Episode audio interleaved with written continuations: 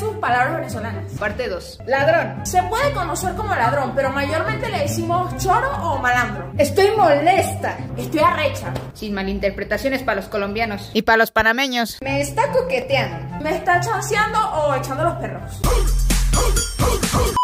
Popote. ¿Qué? Se le dice pitillo.